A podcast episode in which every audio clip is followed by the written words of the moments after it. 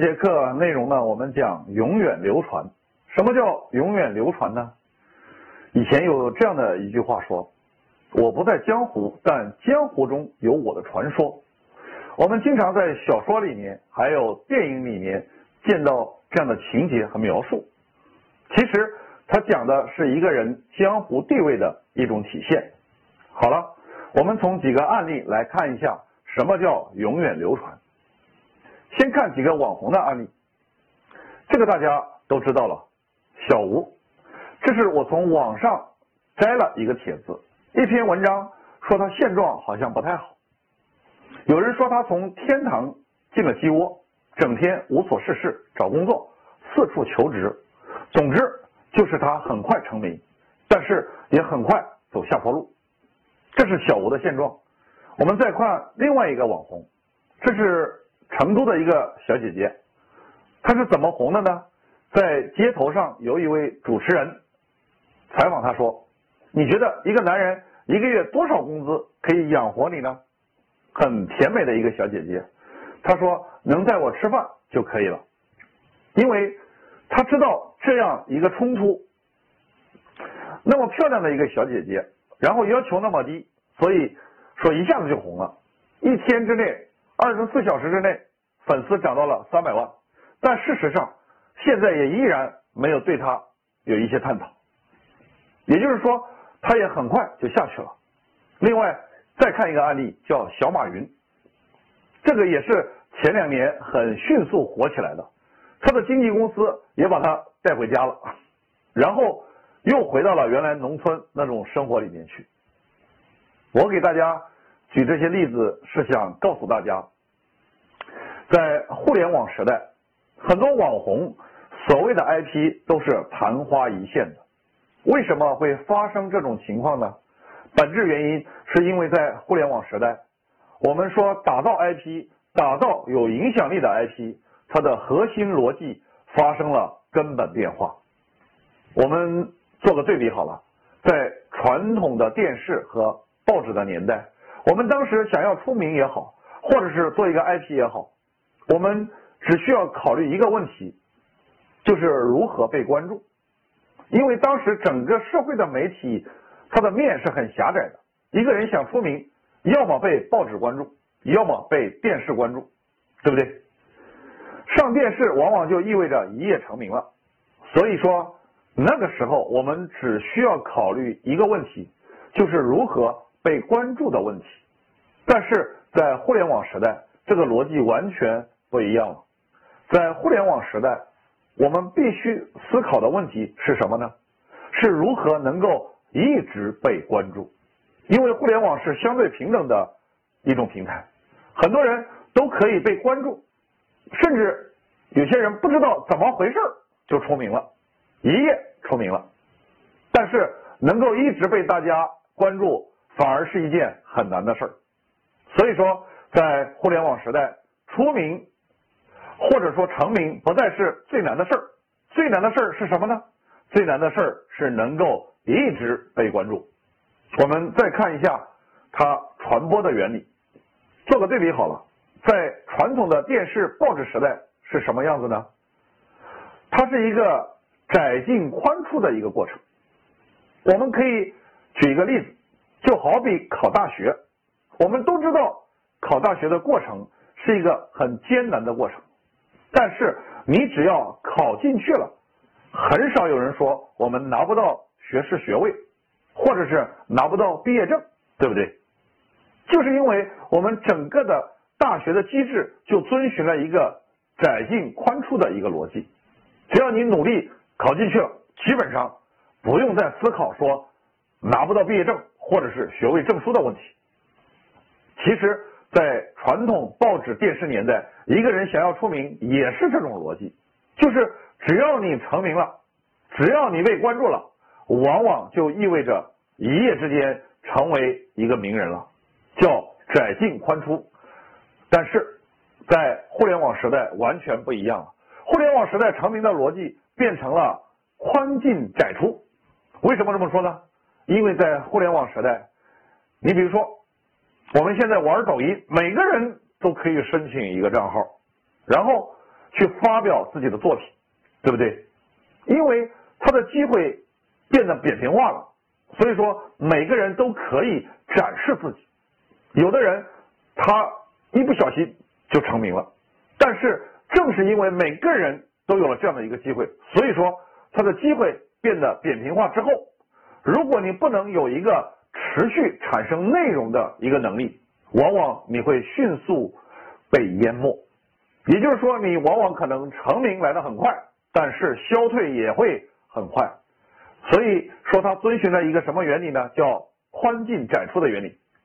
以前有句话怎么说呢？叫风水轮流转，各领风骚数百年。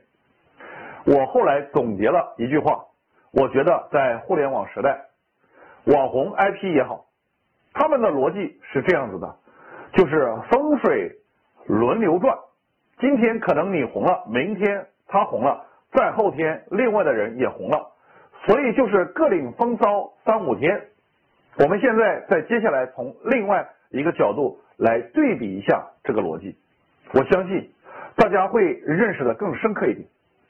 我们先从媒体的进化论去对比，大家看一下 IP 打造逻辑，它的核心的变化到底是怎么样发生的？我把媒体计划分成三个阶段，第一个阶段叫 BBS 阶段，就是天涯猫扑的阶段。我相信很多的八零后都知道，那个时候大概就在十年前吧。那时候没有微博，也没有微信，更没有抖音，没有今日头条，只有两个比较大的社区，一个叫天涯社区，一个叫猫扑。当时呢，我们也在上面呢。有一定的发言权，我相信很多八零后都知道，那个时候大概就在十年之前，那时候没有什么微博，也没有微信，更没有抖音，没有今日头条，只有两个比较火的社区，一个叫天涯社区，一个叫猫扑。那时候传播原理是什么样子的呢？我后来呢总结了三点，第一点。BBS 年代，每个人都可以发言。比如说，你今天可以发个帖子，他也可以发一个帖子。但是，什么样的帖子可以火呢？这要看版主的操作了。所以说，在 BBS 时代是没有大 V 的，只有版主。版主有什么特权呢？比如说，我们每天晚上就浏览帖子，然后版主看到这个帖子不错。那第二天版主就把它放到首页上去了，因为版主是有权限的，这个帖子只要被版主放到首页上去，它的流量第二天马上就十万、二十万，甚至上百万的去增长。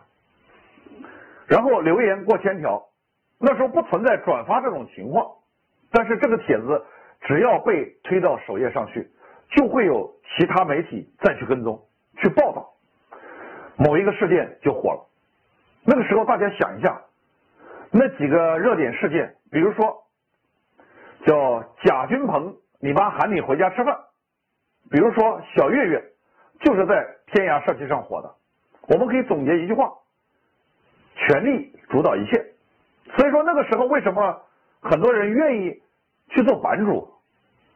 他又没什么薪水，又没什么待遇，就是因为他有这个权利。我看到哪个帖子不错，我就可以把它推到首页上去。所以说，在 BBS 传播的年代是权力主导一切的时代。这是第一个阶段 BBS 阶段。后来到了第二个阶段，自媒体的第二个阶段是什么阶段呢？就是微博和微信的阶段。大概在两千一零年左右出来了两个社交工具，当然是微博先出来的，公众。平台包括微信是后来出来的，但是微博和公众平台他们的传播原理是什么样子的呢？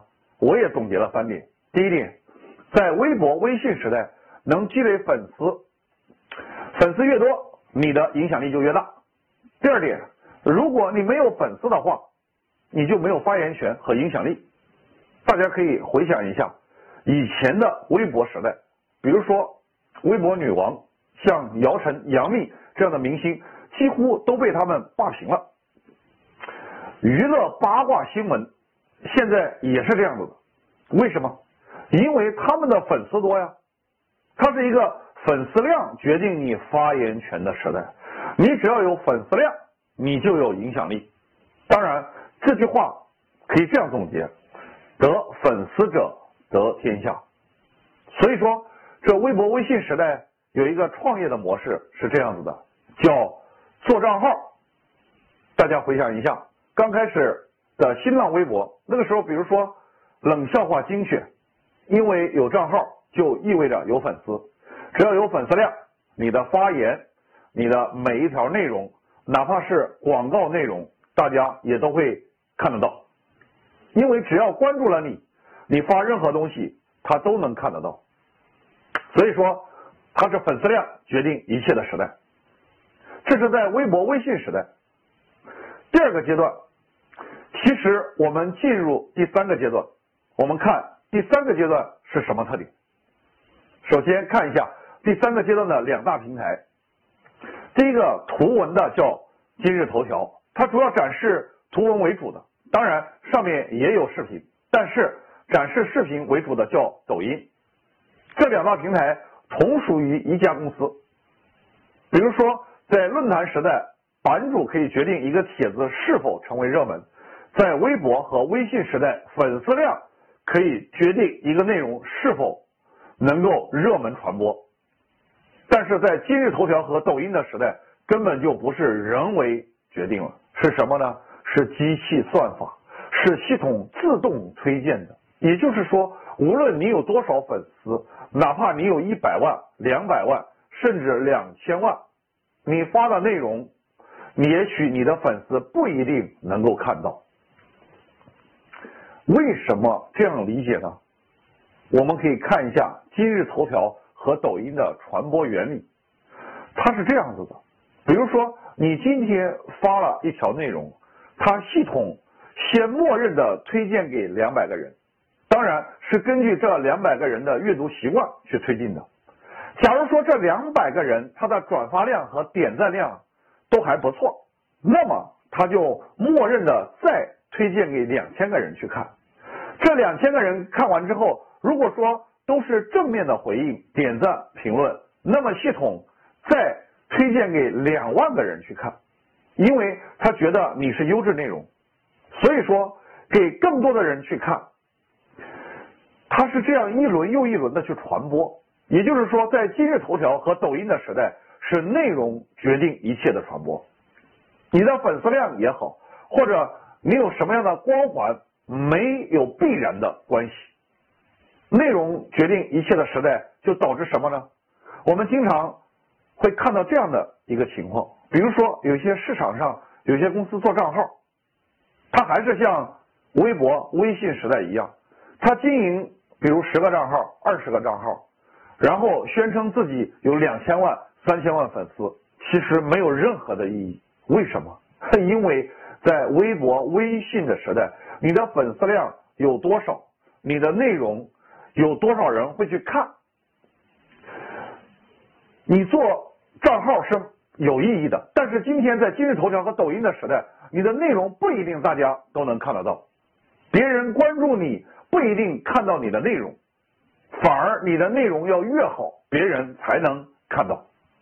所以说，在第三阶段，只做账号没有任何的意义了。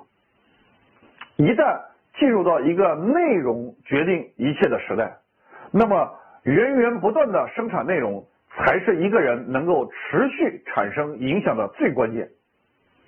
在现在这个时代，已经没有任何技巧可言了。以前。你说天天我靠勤劳，我每天转发好玩的内容，别人就会关注我了，就看到我的内容了，然后我就有很多粉丝了，就会很值钱了，对不对？现在完全不是这样子了。举个例子，比如说我在今日头条也有几十万粉丝，假如说我随便发布一个内容，我经常测试的，也经常会有只有几十个人看得到，很奇怪。因为我那几十万粉丝可能是真的，但是没有一个人刷进来的。但是为什么一个普通的内容只要几十个人看呢？那是因为系统觉得你的内容不够精彩，所以说他不给你推荐那么多人来看。举个例子，比如说我在今日头条呢也有几万粉丝，假如说我只是随便发一个内容，我经常测试的，也经常也只有几十个人看，很奇怪，因为我那几万粉丝可能是真的，但是没有一个人刷进来的。但是为什么一个普通内容只有几十个人看呢？就是因为系统觉得你的内容不够精彩，所以说他不给你推荐那么多人看。也就是说，接下来我们必须要靠精彩的内容来吸引大家。我们因为阐述的课题是打造一个核心的 IP，大家一定要记住这句话，就是必须专注于内容的生产。以后没有任何的技巧，做账号已经没有意义了。未来投机的机会会越来越少，同时昙花一现将成为网红的一种常态。因为这个时代机会门槛太低了，每个人都可以传播内容，不知道哪一个内容忽然间就火了，然后一夜之间一夜爆红。但是往往来得快的东西去的也快，很多东西注定都是昙花一现。只要你没有长久存在的价值。所以说，一个人要想成为一个真正的 IP、有影响力的人，你必须成为某一领域有所建树的人，你必须能够看到别人看不到的东西，你在某一领域必须有发言权，有足够的经验，这很重要。再送给大家两句话，第一句话就是：我认为真正的聪明人都在下笨功夫，只有笨蛋。才会去找捷径，所以说你每天要不断的学习，要更新，要进化。你只有学习，你才能输出。如果说一个人每天都在输出，他不学习，他不产生内容，那么总有一天会枯竭的。另外一句话，选对的方向，让时间去做杠杆。怎么理解这句话呢？就是我们做 IP 一定要有自己的方向，比如说。某一领域、某个行业、某一个定位，只要你认定了这个方向，接下来你只需要做一件事儿，就是让时间去做杠杆。你只需要沉下心来做内容，源源不断的产生好的内容，一定会有很好的机遇和突破。经常会有人来问我这样一个问题，因为受以前互联网创业模式的影响。他们会这样认为，比如说微博、微信也好，或者是在以前的论坛时代也好，我们做这样的一件事儿，是不是已经晚了？很多人总以为红利期已经过去了，所以说是不是已经晚了？但是从刚才我们这样的一个对比，这样的一个逻辑的进化，我们可以发现，永远都不晚。只要是合适的事情，永远都不晚。打个比方，你现在在抖音上申请个账号，哪怕你只有两个粉丝，你让两个朋友关注你，只要你做一个很好的内容，你会发现看的人就会很多，系统会给你推荐，让关注这个领域的人去看到。所以经常会有人说，我申请了个人账号，好几千个人来看，甚至好几万个人来看，很正常。为什么？因为系统会推荐，只要你的内容好，也就是说，接下来只要你选对了方向，只要是合适你干的事情，永远都不晚。这其实是一个很公平的时代，跟以前不一样了。以前是什么呢？以前人有积累，我可以坐享其成。现在完全没有这么一说了。我们再举个例子，比如说。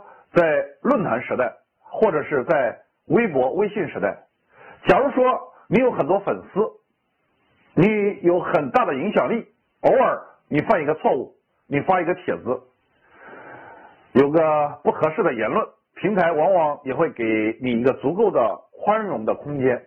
为什么？因为他会认为你带来了流量，所以说往往你犯了一些错误，他会给到你改变的空间，但是。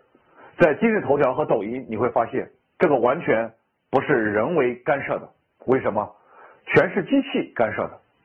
即便你加密认证了，即便你有几百万粉丝了，如果说你犯了一个错误，照样他会扣你的分，降你的权重。所以说，未来这个时代，它是变得越来越公平的，因为他把所有的机会都开放给了大家，让每个人选中自己的领域，潜下心来做事儿。未来这样一个逻辑，就是这样的一个逻辑。